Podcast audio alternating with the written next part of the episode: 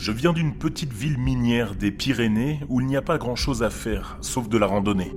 La région est bonne mais ennuyeuse pour y grandir. Notre population était peu nombreuse et il y avait très peu de criminalité. Mon père possédait la carrière d'où provenait la majorité de la force économique de la commune. Il m'a laissé un héritage considérable après sa mort. J'ai acheté un camion et une maison dans les plaines avec un terrain de basket et une piscine.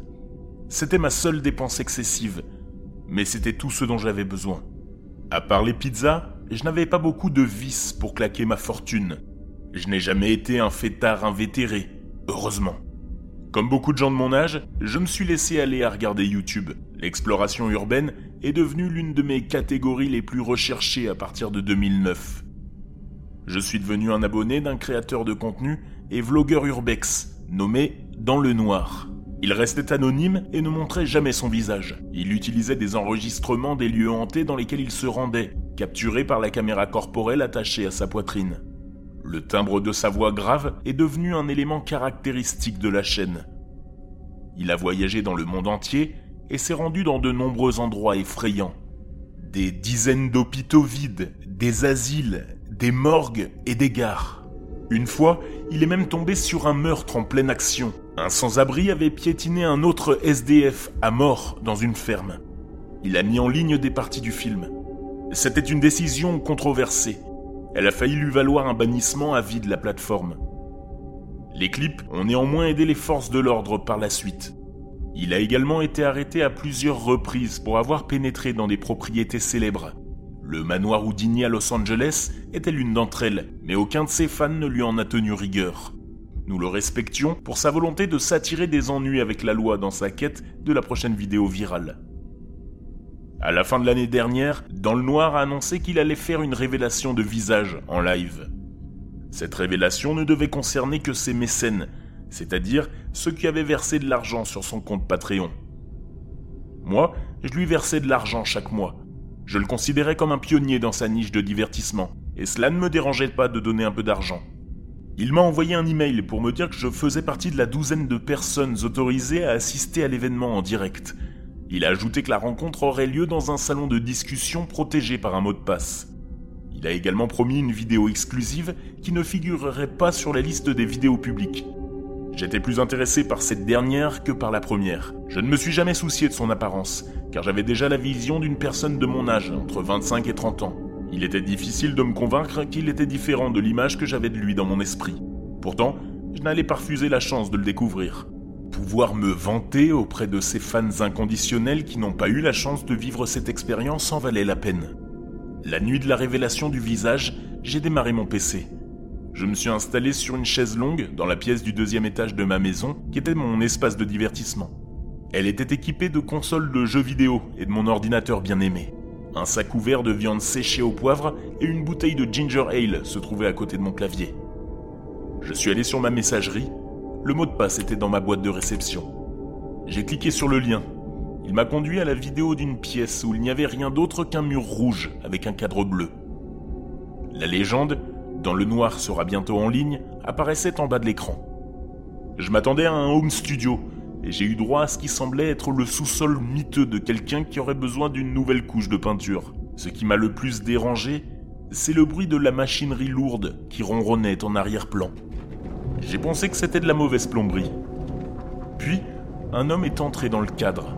Il était mince et portait un trench coat avec des boutons marrons sur le devant. Il s'est baissé a attrapé l'objectif de la caméra et l'a déplacé vers le haut. La voix familière que nous avions tous appris à reconnaître a commencé le compte à rebours. Êtes-vous prêt à voir qui je suis? Dans le noir a demandé. Un, deux, trois, quatre. À cinq, il l'a soulevé et l'a pointé vers son visage. Je me suis figé. Il ne ressemblait en rien à ce que j'avais imaginé. Il était glabre, émacié, pâle et avait des yeux noirs comme du marbre. Il me rappelait Werner Krauss dans le vieux film allemand de 1920, le cabinet du docteur Cagliari. Sa bouche était ouverte et inclinée sur le côté, comme s'il ne pouvait pas contrôler le mouvement de sa mâchoire. Le plus inquiétant pour moi, ce n'était pas que ses traits n'étaient pas flatteurs. Cela expliquait pourquoi il appréciait d'être caché pendant la majeure partie de sa carrière. Non, Ce qui m'a le plus contrarié au début, c'est que j'avais l'impression qu'on me mentait sur son âge. Il a toujours dit à ses fans qu'il était un jeune homme, comme la plupart des gens de son âge.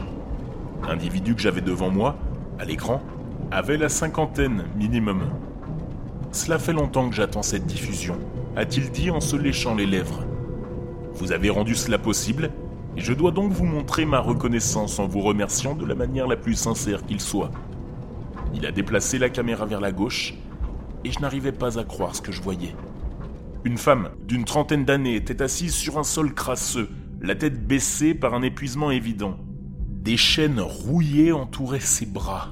Elle portait un haut noir en lambeaux, comme si le couteau ou les ongles de quelqu'un avaient laissé des blessures sur certaines parties de son torse. Ses vêtements étaient tachés. Avant cela, elle avait dû passer du temps dans la saleté, à se battre contre quelqu'un ou à se frayer un chemin à coups de griffes. Dis quelque chose, lui a-t-il ordonné. Dis-leur que tu ne peux pas attendre pour mourir. Les lames d'une tronçonneuse sont apparues dans le champ, et son moteur s'est mis à tourner. Elle gémissait de douleur, et lorsqu'elle a essayé de murmurer quelque chose, j'ai vu du sang couler de sa bouche. J'ai fait glisser le curseur de la souris sur le côté droit de l'écran pour voir combien de personnes étaient dans le chat. La réponse que j'ai vue m'a laissé de marbre. Il n'y avait personne d'autre que moi. Les autres étaient partis ou n'avaient jamais été là, et j'étais trop débile pour le remarquer. Les battements de mon cœur ont augmenté alors que j'essayais de fermer la fenêtre. Je ne pouvais pas.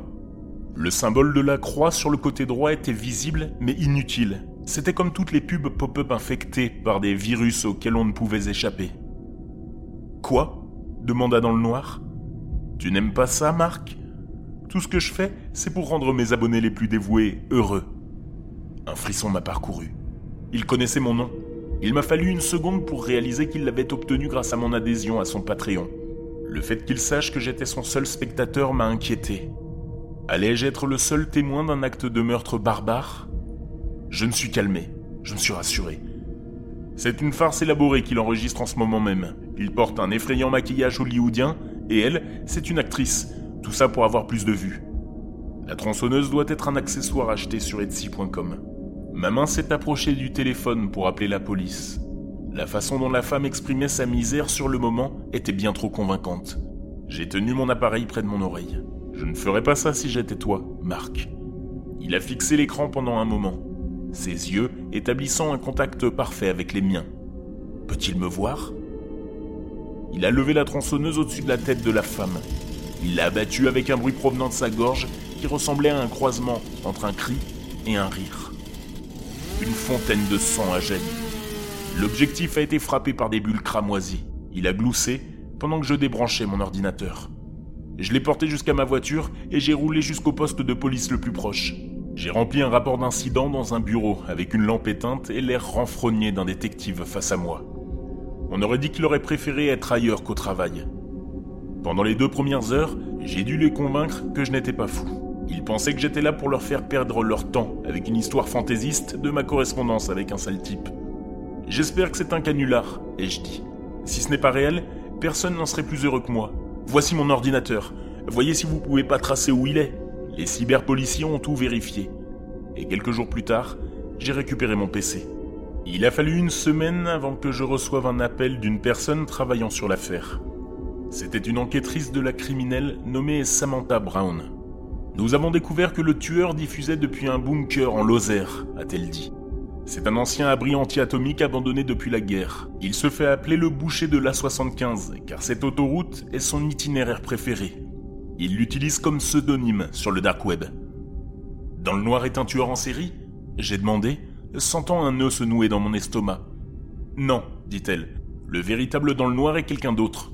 Ce maniaque se fait passer pour des personnes célèbres il utilise une combinaison d'outils dont un logiciel d'altération de la voix et du Wi-Fi crypté. Il pirate leur compte et prend plaisir à faire assister à de parfaits inconnus ses actes de terreur. Ses connaissances technologiques lui permettent également de contrôler les webcams d'autres personnes, et nous ne savons pas combien il en a piraté. Il figure sur plusieurs listes des personnes les plus recherchées par différentes agences. On n'a jamais su à quoi il ressemblait. Les visages qu'il utilise dans ses terribles live streams sont des prothèses. Il a maintenu un anonymat strict et n'a jamais été médiatisé. Je suis désolé que vous ayez vu un tel supplice. Le fait que vous ayez donné votre ordinateur nous a au moins aidé à trouver sa dernière adresse connue. La scène a été fouillée et nous avons quelques preuves. Et il est toujours là quelque part? Ai-je demandé? Pour l'instant, oui. Je me suis couché cette nuit-là avec une foule d'émotions. Je me suis senti violé par un monstre complet qui a saboté ma vie privée. De plus, je me sentais stupide de m'être fait escroquer. J'ai encore des frissons en pensant au fait qu'il n'a pas été appréhendé. La nouvelle de ce qui s'est passé est parvenue au vrai dans le noir, qui a depuis supprimé toute sa chaîne. Parfois, lorsque je me couche et que je m'endors, j'entends un bruit près de ma fenêtre. J'ai toujours l'impression qu'il s'agit d'une tronçonneuse qui s'active. Heureusement, la plupart des cas, c'était la tondeuse à gazon de mon voisin. Et j'espère que ça en restera ainsi.